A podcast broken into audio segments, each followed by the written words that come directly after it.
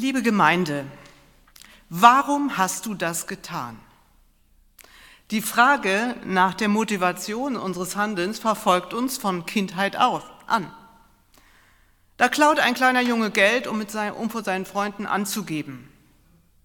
Da wird ein Versprechen nicht eingehalten. Da zerbricht eine Beziehung. Warum hast du das getan? Und Motive sind oft unklar, denn Arbeitswut kann nicht aus Fürsorglichkeit, sondern aus Angst vor Ansehensverlust entstehen. Großzügigkeit nicht aus nobler Gesinnung, sondern aus dem Wunsch nach Anerkennung. Strenge kann eine Fassade sein für Unsicherheit. Welches Interesse steckt dahinter?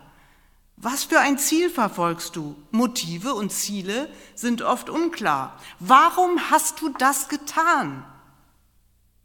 Unser heutiges Predigtwort gibt darauf eine ganz einfache Antwort. Eine Antwort, warum Christen so anders leben und anders handeln. Wir finden sie im Römerbrief im Kapitel 13. Ich lese die Verse ab 8 bis 12. Seid niemanden etwas schuldig, außer dass ihr euch untereinander liebt. Denn wer den anderen liebt, der hat das Gesetz erfüllt. Denn was da gesagt ist, du sollst nicht Ehe brechen, du sollst nicht töten, du sollst nicht stehlen, du sollst nicht begehren, und was da sonst angeboten ist, das wird in diesem Wort zusammengefasst. Du sollst deinen Nächsten lieben wie dich selbst. Die Liebe tut dem Nächsten nichts Böses. So ist nun die Liebe des Gesetzes Erfüllung. Und das tut, weil ihr die Zeit erkennt nämlich, dass die Stunde da ist, aufzustehen vom Schlaf, denn unser Heil ist jetzt näher als zu der Zeit, da wir gläubig wurden. Die Nacht ist vorgerückt, der Tag aber nahe herbeigekommen. So lasst uns ablegen die Werke der Finsternis und anlegen die Waffen des Lichts. Heiliger Gott und Vater, heilige uns in deiner Wahrheit. Dein Wort ist die Wahrheit. Amen. Wir wissen die Zeit. Das ist der Punkt, wie in Vers 11 steht. Wir wissen die Zeit. Und darum lieben wir. Oder versuchen wir zumindest die Gebote Gottes zu halten? Wir wissen die Zeit. Die Zeit hat ja einen ungeheuren Einfluss auf unser Tun. Ratet mal, wie oft man auf die Uhr schaut oder auf das unvermeidbare Handy. Und dann entscheidet sich, regelt sich, ob wir das Haus verlassen, ob wir am Schreibtisch sitzen bleiben, ob wir ein Gespräch knicken und los müssen oder ob wir Zeit zum Quatschen haben. Es wird uns manchmal gar nicht so bewusst, wie stark die Zeit uns bestimmt. Aber wenn ich wüsste, dass ich heute um Mitternacht sterben würde, was würde ich tun? Ich glaube, ich würde lieben wie noch nie. Ich würde bereuen wie noch nie. Klarheit käme über die Taten. Wir wissen die Zeit. Wirklich? Aber fragen wir nicht auch danach, was aus unserer Weltsituation wird? Die drohende Gewalt im Nahen Osten, der Terror auf den Straßen von Wien und Paris, das Machtvakuum in den USA, die Unsicherheit über Corona. Wie in kaum einem anderen Jahr wächst doch die Unsicherheit, wie die nächsten Zeiten werden. Ein scheinbar endloser Lockdown oder doch nicht? Und wie nie zuvor können wir eigentlich gar nicht mehr planen. Kein Urlaub, keine Feste, keine Gemeindeveranstaltungen. Hat diese schwierige Zeit ein Ziel oder ist sie eine endlose Straße, die irgendwann in den unvermeidlichen Abgrund führt? Paulus spricht eine große Wahrheit gelassen aus. Wir wissen, die Zeit. Nicht die Zeit, die Jahr um Jahr dahinfließt und wie ein Strom vergeht und uns in den Sog mit hineinzieht. Hier steht das Wort Kairos, Zeit der Entscheidung, dichte Zeit, an der man nicht vorbeileben kann. Die Zeit, in der es um, um das Ganze geht. Tag und Nacht, Schlaf oder Wachen, Licht oder Finsternis, Anarchie oder Herrschaft Gottes. Diese Zeit, diesen Kairos. Wir wissen die Zeit. Dreimal setzt Paulus an, um zu erklären, welche Zeit das ist. Sie ist Entscheidungszeit, weil unser Gott kommt und schweigt nicht. Advene Dominus Deus. Das ist die Botschaft des Advents. Und die Bibel hat in all ihrer Vielfalt nur diese Proklamation. Gott kommt. Der Tag ist nahe herbeigekommen. Und im Advent feiern wir eben nicht, dass er einmal gekommen ist vor Urzeiten, sondern wir feiern, dass er kommt. Obwohl jetzt Erinnerungen aufbrechen und Nostalgie unsere Herzen aufleben lässt, wenn wir an Weihnachten denken. Aber es geht nicht nur um Erinnerungen, um Vergangenheit. Wer nur am Vergangenen hängt, verliert die Gegenwart. Advent ist aber immer ein Ort für das Heute. Wir wissen die Zeit. Gott kommt. Darin ist alles beschlossen. Die Weltgeschichte, die Stunde, der Augenblick. Und es gäbe gar keine Zeit, wenn er nicht wäre der Kommende. Der kommende Gott gibt Zeit. Wir wissen die Zeit. Und Gott wertet unsere Gegenwart nicht ab, sondern auf. Unsere Lebenszeit zerrinnt nicht einfach in das Niegewesene oder Gleichgültige. Sie hat eine Bedeutung. Sag mir die Zeit und es ändert mein Leben. Und Paulus gibt uns für diese Zeitansage ein Bild mit auf den Weg. Die Nacht ist vorgerückt, der Tag aber nahe herbeigekommen. Was soll das denn? Das ist doch eine Zeitansage, die unserem Lebensgefühl völlig widerspricht. Mit jedem Sonnenuntergang wird doch mein Leben kürzer. Und auch mit jedem Geburtstag. Man weiß gar nicht, ob es der letzte sein wird. Wir empfinden doch eher genau umgekehrt. Der Tag ist vorgerückt, die Nacht kommt näher. Dagegen erhebt Paulus seine Stimme. Er behauptet das genaue Gegenteil und seine Worte klingen wie eine Fanfare. Die Nacht ist vorgerückt. Der Tag ist herbeigekommen. Es ist Zeit aufzustehen. Das ist unsere Situation. Das Kommen Gottes mit seinem Friedensreich steht noch aus.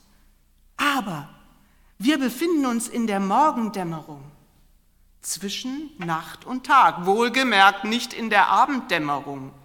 Ich finde es auch furchtbar, dass Altenheime immer Abendfrieden heißen. Es geht um den Morgen, um den Anbruch eines neuen Tages, der uns froh macht. Und ich glaube, das haben jeder von uns, jede schon mal erlebt, wenn man krank ist und schwach, wie man sich freut, wenn der Morgen sich ankündigt. Die Nacht ist vorgerückt. Die Nacht also das ist jedenfalls nicht die gute Nacht, die wir uns wünschen, sondern die böse Nacht, die Menschheitsnacht, wo man lebt, aber eigentlich gelebt wird. Die Nacht wird hier vorgestellt nicht als eine Zeit der Ruhe, sondern des Nachtlebens, auch wenn das in Corona ja ziemlich eingeschränkt ist. Die Nacht gilt als Zeit, wo böse Dinge geschehen, Werke, die das Licht scheuen, wo Werke der Finsternis getan werden, die Nacht der Angst, der Bedrohung, der Aggression, der globalen Gefährdungen. Und die Bibel beschönigt nichts. Nacht ist Nacht. Und für Paulus ist ein Leben ohne Christus Nacht. Aber dabei ist das, was hier Finsternis meint, doch eigentlich total realistisch, wenn man auf die Gegebenheiten unseres Lebens schaut. Wenn ich nicht an eine heilvolle Zukunft glaube, wenn ich nicht an eine heilvolle Zukunft glaube, dann muss ich aus diesem Leben rausholen, was nur geht. Und ich muss alles gierig aufsaugen. Wer nicht an Gott glaubt, wer nicht an seine lichtvolle Zukunft glaubt, der muss alles rausholen aus diesem Leben. Wir aber wissen die Zeit. Es ist Zeit. Das ist ein Weckruf. Es ist die Zeit, die Stunde ist da, aufzustehen vom Schlaf. Schlafende Menschen sind ja irgendwie so, dass sie nicht die genaue Stunde kennen. Sie leben im Trott, sie leben im Grunde genommen auf sich selbst und ihre Wünsche bedacht. Und ich glaube, auch die christliche Gemeinde ist oftmals vom Schlaf bedroht. Sich einzufinden, einfach in den Strom der Welt mitzuleben. Und deshalb, hallo, ist ein Weckruf nötig. Es gibt ja verschiedene Wecker. Ja, die schrille Pfeife beim Militär oder die Mutter an der Bettkante oder der nervige Handyton. Oder denk mal an Kriegszeiten, wenn Sirenen ertönten. Da wusste man, dass Zeit ist, denn da ging es um Leben oder Tod. Da musste man schnell wach werden und bereit sein. Wir wissen die Zeit, das ist der göttliche Adventsweckruf. Die Stunde ist da, aufzustehen vom Schlaf, lasst uns ablegen die Werke der Finsternis. Die Zeit verlangt ein Umziehen. Schlafzüge, Schlafanzüge und Nachthemden sind nicht mehr tragbar. Es ist Morgendämmerung, kleidet euch an. Und jetzt muss man genau hinschauen. Zieht an den Herrn Christus. Schlüpft in seine Treue, seine Geduld, seine Wahrheit. Christus ist das Kleid, das passend ist für den großen Tag. Unfassbar. Ihn zu tragen ist wahrhaft modern, der Zukunft zugewandt. Unser adventliches Wort war im Ursprung eine Taufbelehrung. Hier wurde gesagt, dass der Täufling sein altes Leben ablegt und das neue Leben in Christus anlegt. Wer zu Christus kommt, der legt ihn an wie das Kleid seines Lebens. Christus haftet an uns wie ein Kleid, das uns schmückt und das uns prägt. Äußerlich schmückt und innerlich prägt. Alle Bilder unseres Predigtwortes, Nacht und Tag, schlafen, schlafen und wachen, ablegen und anlegen, zeigen nur etwas an. Es hat sich ein Herrschaftswechsel vollzogen. Beim Leben des Getauften geht es nicht nur darum, dass man jetzt die Gebote einhält, sondern es geht um eine ganzheitliche Erneuerung des Menschen. Du gehörst Christus, er ist der Herr deines Lebens, auf ihn kannst du vertrauen. Aber dieser Herrschaftswechsel, der führt leider noch nicht auf eine Insel der Seligen, denn in unserem Text geht es eher kämpferisch zu. Die Gegenwart ist eine Zeit des Kampfes. Die Getauften sollen die Werke der Finsternis ablegen und die Waffen des Lichtes anlegen. Das hört sich wirklich militaristisch an. Die Nacht ist vorgedrungen. Lasst uns die Waffen des Lichts anlegen. Zu Beginn des Textes wird empfohlen, wird angehalten dazu, den Nächsten zu lieben. Und jetzt geht es um eine Bewaffnung. Eine Bewaffnung mit den Waffen des Lichts. Was ist das für ein Bild, für eine Vision? Es kommt der Tag, an dem alle Menschen nur noch mit entwaffnenden Waffen der Liebe aufeinander zugehen. Dieses Verhalten entspricht der entscheidenden Stunde, in der wir stehen. Ausgerüstet mit den Kräften der Liebe und des Glaubens gilt es nun zu leben. Und jeder Christ und jede Christin soll die Herrschaft Christi bestätigen, soll sie weitergeben und den weltbeherrschenden Menschen, Mächten entgegentreten. Glaube begründet also einen Kampf im Alltag. Kampf gegen Lieblosigkeit, gegen Zweifel, gegen Resignation, gegen das, was Gott entgegensteht in meinem Leben. Eine Kampfansage. Aber Paulus hat auch Tröstliches für uns bereit, denn er sagt, lasst uns ablegen die Werke der Finsternis und anlegen die Waffen des Lichts. Paulus redet im Plural, nicht vom Einzelnen. Wir sind keine Einzelkämpfer. Wir können nicht allein Christ sein, sondern dem, im Lebenskampf sind wir in eine Gemeinde eingebunden. Und ich bin mir bewusst, wie stark diese Gemeinschaft durch Corona gefährdet wird. Gerade in unseren Gemeinden, die so sehr von Gemeinschaft leben und sich auszeichnen. Soll ich euch mal was sagen? Ich bin echt erschrocken, wie schnell man sich an ZDF-Gottesdienste gewöhnen kann. Und ich glaube, da müssen wir ins Gespräch kommen. Aber unser Heil ist näher. Der Apostel hat noch einen anderen Trost bereit als die Gemeinschaft. Unser Heil ist jetzt näher als zu der Zeit, da wir gläubig wurden. Unser Heil ist uns näher, näher als wir anfingen zu glauben. Unser Heil ist nahe. Das ist Gottes eigentlichen Kommen. Es ist sein Heil und es hat einen Namen. Es ist unser Heiland. Jesus Christus. Mit jedem Tag, der vergeht, wird der Abstand zwischen mir und Christus kleiner. Jeder Tag, der vergeht, wird der Abstand zwischen mir und Christus kleiner. Ja, wir leben noch im Zwiespalt zwischen den Zeiten. Noch ist Nacht, aber sie ist am Schwinden. Die Nacht ist am Schwinden. Gott kommt auf uns zu. Und wir können im Glauben und in der Liebe wachsend uns auf diesen Weg Gottes mitnehmen lassen. Wir bewegen uns dem Tag entgegen. Vielleicht wissen wir wenig, was kommen mag. Aber wer an den kommenden Gott glaubt, der verliert die Angst vor der Zukunft. Denn seit jenem ersten Advent steht die Dunkelheit unserer Welt unter der Perspektive des schon dämmernden Morgens. Jeder Tag unseres Lebens bringt uns dem ewigen Tag näher.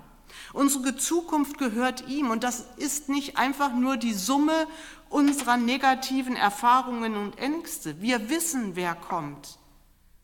Alle Dunkelheit steht im Vorzeichen seines Lebens, Lichtes. Und deshalb können Christen anders leben. Warum hast du das getan? Wir wissen die Zeit. Der Advent wird zu einer Zeit, in der das Heil näher kommt, in dem wir uns von Gottes guten Geist begeistern lassen können, beleben lassen können. Im Grunde genommen ist es ganz einfach. Wir wissen die Zeit und sie hat einen Herrn und dem kann man begegnen. Und dazu lade ich heute ein, ihm zu begegnen und es festzumachen mit ihm. Wir wissen die Zeit. Jesus Christus ist nicht nur für unsere Errettung, für unsere Erlösung zuständig, sondern auch für dieses ganze miese Jahr 2020. Mit allen Enttäuschungen, mit aller Bitterkeit, mit aller Angst und Verzweiflung. Er hat es mit Tag und Nacht, Sommer und Winter, geboren werden und sterben werden zu tun. Und jeder Tag rückt uns näher zu seinem großen Ziel. Advent ist das Angebot dieser großen Gewissheit. Wir wissen die Zeit. Das ist doch paradox. Es wird schon nachmittags dunkel. Und weil wir die Zeit wissen, wird es mit jedem Tag heller. Menschen kommen und gehen. Götter stürzen. Unser Gott kommt. Und deshalb ist der Advent nicht nur eine Zeit im Kirchenjahr, sie ist alle Zeit. Sie ist deine Zeit. Amen.